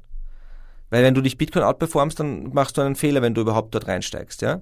Ähm, jetzt ist das bei Ethereum zeitweise geschehen, deswegen ist Ethereum so, so attraktiv, weil es eben auch noch jünger ist und kleiner ist und natürlich hast du dort äh, größere Anstiege, aber da ist auch wahnsinnig viel, du hast es vorher erwähnt, Scams, Betrügereien, Pump and Dump, ja, ähm, ähm, also das ist hochgradiges Zocken, extrem riskant. Das heißt nicht, dass es nicht funktionieren kann. Das ist das Problem, weil jeder kennt jemanden, der jemanden kennt, der rechtzeitig eingestiegen ist bei Dogecoin, bevor Elon Musk darüber getwittert hat und der jetzt irgendwie äh, äh, sieben, sieben Ferrari hat, die er nicht alle gleichzeitig fahren kann, aber das hat er sich vorher nicht überlegt. Und das ist natürlich wahnsinnig, ähm, das, ist bei, das ist bei spielsüchtigen Jugendlichen auch nicht anders. Da kennt auch immer jeder jeden, der irgendwann einmal drei Siemer erwischt hat am, am, auf der Slot Machine. Also ähm, gerade in der Community ist das, da wird immer nur gestritten, ja, Bitcoin hier, Ethereum, Cardano, Polkadot, Tezos, Ding, ja, am Ende des Tages gibt's Bitcoin und dann gibt's alles andere, ja, und das wird meiner Meinung nach mit an Sicherheit grenzender Wahrscheinlichkeit zu bleiben. Ähm, und Bitcoin hat einen ganz klaren Anwendungsfall, während die anderen es nicht haben. Bitcoin ist das, die älteste, größte, sicherste Währung. Ähm, die ganze Energiediskussion ähm, muss man aus dieser Perspektive auch betrachten. Der Energieaufwand, der betrieben wird bei Bitcoin, ist da, da um das Netzwerk zu sichern. Und die Alternativen sind nicht in der Lage, dieselbe Fairness und dieselbe Sicherheit zu garantieren, die bei Bitcoin durch Proof of Work entsteht. Ähm, und, und, und, und Ethereum speziell ist jetzt ja auch noch Proof of Work und zur Hälfte und zur anderen Hälfte dann Proof of Stake und man weiß überhaupt nicht, wie läuft die Umstellung und so. Es ist alles ein Chaos, ja. Aber ich will niemanden vor den Kopf stoßen, weil ich weiß, dass es viele Leute gibt, die sind fest davon überzeugt, dass da die Zukunft zu Hause ist und ich möchte auch nicht sagen, dass ich es besser weiß. Aber gerade für Leute, die jetzt ähm, vielleicht anfangen, sich damit zu beschäftigen und auch oft das Gefühl haben, sie sind zu spät bei Bitcoin. Das Gefühl hatte jeder, der sich jemals mit dem Thema beschäftigt hat. Leute, die 2012 eingestiegen sind bei 7 Euro, hatten das Gefühl, dass sie, dass sie viel zu spät sind. Ich hatte das Gefühl, bei 200. Ich weiß gar nicht mehr, wann das war. Das muss auch Ewigkeiten her sein. Und ich war dann froh, da gab es irgendwie so kurz einen Crash und da war ich froh, wie er wieder auf 220 gegangen ist. Das kann ich mich noch erinnern. Ich dachte mir, puh, okay, da habe ich meine 10% gemacht und, und äh, war dann eigentlich ziemlich happy damit. Wenn es so ist, dass Bitcoin bestehen bleibt, ja, dann kannst du gar nicht zu spät sein. Dann, äh, dann hast du sogar was davon, wenn du gar kein Bitcoin hast, weil du hast dieses, dieses, dieses monetäre Protokoll, in dem du Wert speichern kannst, auf das du dich verlassen kannst ähm, und ich weiß, dass das völlig verrückt klingt für jeden, der aus der, aus der klassischen Bankenwelt kommt und sich mit dem noch nie beschäftigt hat und glaubt, das ist alles ein Scam. Ja? Aber, aber das ist die Idee bei Bitcoin. Ja? Du hast dieses unabhängige ba Geldprotokoll, unabhängig von Staaten, unabhängig von Banken, das sich selbst erhält und, und auf das du dich verlassen kannst. Und das ist, das ist auch einzigartig und das kann auch durch eine nicht ersetzt werden. Das hatten wir auch noch nie. Wir haben dieses, jeder Mensch mit einem Handy und einem Internetzugang, egal von wo auf der Welt, kann jederzeit in dieses Netz einsteigen, ja, und kann anfangen, ein, ein Business aufzubauen auf Basis von Bitcoin, ähm, ohne dass er auch nur ein Bankkonto hat. Und wir haben Milliarden von Menschen ohne Bankkonten. In Europa Millionen von Menschen ohne Bankkonten. Das ist ein, ein wichtiger Aspekt, der in der Diskussion fast immer untergeht, sind eigentlich underbanked ähm, Länder und äh, Gesellschaften, die keine andere Wahl haben, als Alternativen zu verwenden. Ja, und jetzt schickt der wahnsinnige Musk die Satelliten in die Luft und du kannst irgendwie von jeder, äh, habe ich jetzt letztens gehört, ich habe es mir gar nicht angeschaut, kannst überall von jeder Ecke der Welt mit einem 500-Euro-Gerät sich ins Internet einhängen.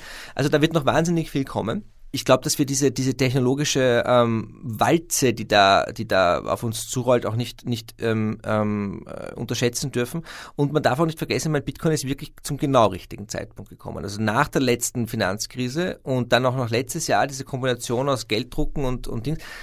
Und da sind wir wieder bei dem, über das ihr auch im Podcast immer spricht. Ja? Ähm, Leute kaufen aus demselben Grund Aktien, aus demselben Grund Immobilien, aus demselben Grund ähm, alte Porsche oder, oder Antiquitäten oder Kunst. Sneakers. Sneakers, ja. Ähm, Basketballkarten. Ähm, also sie kaufen rare Güter, weil sie wissen, dass die im Vergleich zur Geldmenge irgendwie ähm, ihren, ihren Wert hoffentlich halten werden. Und, und bei Bitcoin ist es halt schon so, dass wenn man sich, wenn man es zu Ende denkt, dieses Store of Value ist eine Art Premium, den hast du in jeder Assetklasse. Also das Haus, in dem wir heute sitzen, ist, ist x Euro wert und dann hast du noch ein Premium drauf, das nur Wertspeicher ist. Ähm, und das ist eigentlich Unsinn. Ja, eigentlich ist es gescheiter, wenn dieses Wert, dieser Wert gespeichert wird außerhalb einer Assetklasse, die auch noch für was anderes verwendet wird. Weil, weil wenn ich zum Beispiel, gerade Immobilienspekulation ist ein gutes, ist ein gutes Stichwort. Ja, es gibt Wohnungen, äh, die, die stehen leer ähm, die könnten Familien brauchen. Diskutieren wir immer wieder. Ja? Aber warum stehen die leer? Weil die Investoren sich sagen, na, bevor ich mir da Miete rein, bevor ich das renoviere, warte ich einmal, bis alle Altmieter raus sind, dann renoviere ich den ganzen Kasten und dann verkaufe ich die Dinge, habe ich viel höhere Rendite, muss ich mich nicht rumschlagen mit und so weiter und so fort das wäre etwas, das durch Bitcoin tatsächlich ähm, unter Anführungszeichen lösbar ist, weil es für, für diese Leute viel interessanter wäre, in ein, in, ein, in ein synthetisches Asset, das wirklich nur für diesen Zweck, nämlich das Wertaufbewahrung und ähm, äh, der Wertsteigerung ultimativ gedacht ist. Aber dasselbe gilt, und das ist dann natürlich makroökonomisch schon interessant, dasselbe gilt für, für Aktien für ETFs. Ich bin ein großer Fan von, von, von, von Aktien, ich bin ein großer Fan von ETF, ich bin ein großer Fan von, von ähm, passiven Investieren und, und John Bogle und der ganzen Geschichte. Aber ähm, manchmal kommt, klopft so im Hinterkopf äh, äh, einer an und sagt, du weißt eh, wann John Bogle Vanguard gegründet hat. Ja? Ungefähr sieben Minuten nachdem Nixon den Goldstandard beendet hat und nachdem die große Inflation losgegangen ist und alles angefangen ist zu steigen, zu steigen, zu steigen dieses Store of Value Premium, das hast du in Aktien, das hast du in all diesen Asset-Klassen. Und solange Bitcoin besteht, das traue ich mich jetzt zu sagen, solange Bitcoin besteht, wird Geld aus diesen Asset-Klassen abwandern in Bitcoin. Das betrifft Aktien, das betrifft ähm, ähm, Edelmetalle, das betrifft ähm, Immobilien, ähm, alle klassischen Anlageprodukte, die wir kennen. Das heißt, bis zu einem gewissen Grad ist Bitcoin so ein bisschen wie, wie das neue Gold. Würdest du das noch der, der, Vergleich ist hilfreich. Ja? Wir Menschen haben so ein bisschen den, den ähm, wir versuchen immer Dinge zu erklären mit den Dingen, die wir schon kennen. Ja? Ähm, und bei Gold habe ich das selbst wahnsinnig lange, hat mich das wahnsinnig gemacht. Ja, was ist Gold? Ist es ein, ein Rohstoff, ist es Geld und so weiter? Und ich sage immer, naja, nein, Gold ist Gold. Ja? Das ist ein Metall, das steht im Periodensystem und, und das gab es schon, bevor es, bevor es eure Ökonomiebücher gab. Ja? Ähm, das definiert sich selbst. Und Bitcoin definiert sich auch selbst du kannst es versuchen zu erklären. Und ja, die Rolle von Gold im Portfolio ist jetzt gerade am ehesten das, was Bitcoin, was Bitcoin abdeckt. Ähm, allerdings mit einem viel höheren Risiko. Das muss man, muss man fairerweise dazu sagen, weil bei Gold hast du die 5000 Jahre Geschichte und die Leute werden jetzt nicht aufhören, Goldschmuck zu tragen und Gold zu nutzen als wertvolles Metall, nur weil es Bitcoin gibt. Also das heißt, ja, Gold ist hilfreich, aber, aber es ist halt, muss ich auch dazu sagen, ähm, ich hab, bin, wie gesagt, bin ein großer Goldfan, ähm, aber ich habe selber, weil ich ja schon so alt bin, ähm, äh, unterschätzt, wie digital die Generation der heute unter 30-Jährigen tickt. Mhm. Ja, und man sieht das, man hat das dann gut gesehen jetzt in der Pandemie, man sieht das bei den Computerspielen und so, ja, ähm, und du kommst da jetzt, weil wir auch vorher über die Altcoins geredet haben, ich meine, es gibt ja heute, ja, gibt es dann digitale Kunst, es gibt auch schon Digital Fashion. Mhm. Und da greift sich jeder an den Kopf und denkt sich, wozu gibt es Digital Fashion? Ja? Aber wenn ich mein ganzes Leben lang im digitalen Raum verbringe und ich gehe nicht raus sozusagen, dann kaufe ich mir den Pullover halt digital und zeige ihn über meine Avatars her. Und da ist halt Bitcoin auch, es lebt im digitalen Raum und wenn man nicht wenn man es nicht schafft, diesen, diesen mentalen Sprung zu schaffen, dass in diesem mentalen Raum Dinge auch existieren, unter Anführungszeichen, dann ist es schwer zu verstehen. Und die Blockchain und diese ganze Algorithmus, die da laufen, Proof of Work und alles das, dieses, die Technologie hinter Bitcoin ist ja nur da, damit man sich darauf verlassen kann, dass es existiert. Also die grundlegende Innovation oder eine der grundlegenden Innovationen ist digitale Knappheit. Das heißt, wenn ich, wenn ich dir jetzt ein Foto schicke, dann behalte ich ein Foto. Aber wenn ich dir einen Bitcoin schicke, dann ist er weg. Und das ist der große Unterschied. Und das aber ohne Zentralstelle. Wenn ich bei der Bank sage, ich schicke dir 15 Euro, dann sagt die Bank, passt, ich schicke äh, 15 Euro und nehme sie bei dir weg ähm, und wir verlassen uns auf die Bank. Bei Bitcoin müssen wir uns auf niemanden verlassen. Ähm, und das ist natürlich für viele Menschen, ähm, die, denen es auch nicht so gut geht wie, wie uns, eine hochinteressante Sache. Ja? Ähm, und, und ich bin gespannt, wie das weitergeht. Und ich bin auch aktuell sehr optimistisch, was das Verständnis von Seiten von Staaten und auch von Zentralbanken betrifft. Also es ist derzeit nicht so, dass irgendwie versucht wird, mit dem, mit dem Presslufthammer oder mit dem Vorschlaghammer jetzt hier vorzugehen gegen Bitcoin. Ich glaube auch, dass diese Phase ein bisschen vorbei ist. Vielleicht warten sie auch darauf, dass der Bärenmarkt wieder beginnt, was mit an Sicherheit grenzender Wahrscheinlichkeit passieren wird, für alle, die zuhören, egal wo wir jetzt gerade stehen, es wird irgendwann mal raufgehen und dann werden alle sagen, die Welt hat sich verändert und dann macht's plopp und dann gehen wir mal ein Jahr, zwei Jahre runter und, und das ist, ähm, ja, das kann einen ganz schön mitnehmen.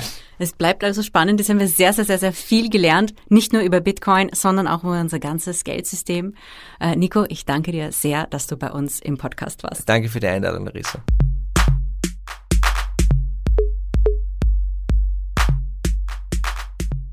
Also, heute haben wir wirklich ein heißes Thema behandelt. Jeanne und ich sitzen hier in dem heißen Studio schon barfuß. Und ähm, ich hoffe, wir konnten euch einige wichtige Informationen zu dem Thema Bitcoin, zu dem Thema Kryptowährungen weitergeben, damit ihr euch ein bisschen auskennt in dieser Welt und damit ihr euch auch überlegen könnt, ist das etwas, das ihr interessant findet als Diversifizierung oder ist das etwas, wo ihr sagt, nein, das ist nicht mein Ding, da lasse ich lieber die Finger davon. Ich möchte noch unserem Sponsor danken, dass Sie bei dieser Folge wieder dabei waren. Athletic Greens, mein Lieblingsmorgen-Shake, das dafür sorgt, dass ich gut und fit in Form bin. Und falls ihr euch auch ein Athletic Greens Starterpaket holen wollt, dann könnt ihr das auf athleticgreens.com-investorella tun. Und da gibt es einen gratis Jahresvorrat an Vitamin D3 dazu. Das findet ihr alles auch in den Show Notes, wo ihr eben auch ganz viele Quellenangaben auch findet, damit ihr euch reinfuchsen könnt in das Thema Bitcoin und Kryptowährungen. Und nächste Folge in zwei Wochen erwartet euch. Da werden wir über ein anderes heißes Thema sprechen. Da kriege ich immer so, so viele Fragen, nämlich das Thema Immobilien kaufen, mieten, wohnen, investieren, wo investieren, wie schaut's mit dem Immobilienmarkt aus, wie kann man sich eine Immobilie überhaupt leisten, wo gibt es Schnäppchen. Und äh, diese Themen haben wir auch einen sehr, sehr, sehr, sehr tollen Interviewgast, der sich mega gut mit Immobilien auskennt.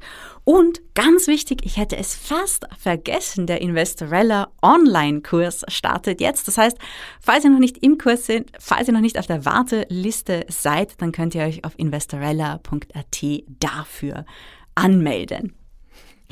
Und in der Zwischenzeit gibt's wieder einen Tipp, einen Podcast-Tipp von uns. Und zwar diesmal ähm, die neue Folge von Jeans Heldinnen mit Sophia Süßmilch, die gerade rausgekommen ist. Das ist auch eine heiße Folge, würde ich jetzt mal sagen. Wir sehen uns, wir hören uns in zwei Wochen wieder. Ja, und bis dahin viel Spaß und viel Erfolg beim Investieren.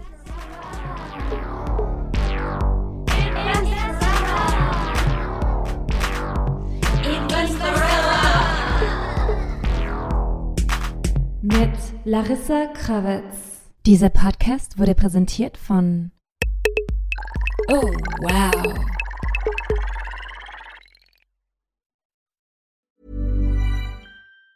Planning for your next trip? Elevate your travel style with Quince. Quince has all the jet setting essentials you'll want for your next getaway, like European linen, premium luggage options, buttery soft Italian leather bags, and so much more. And it's all priced at 50 to 80% less than similar brands. Plus, Quince only works with factories that use safe and ethical manufacturing practices. Pack your bags with high-quality essentials you'll be wearing for vacations to come with Quince. Go to quince.com slash trip for free shipping and 365-day returns.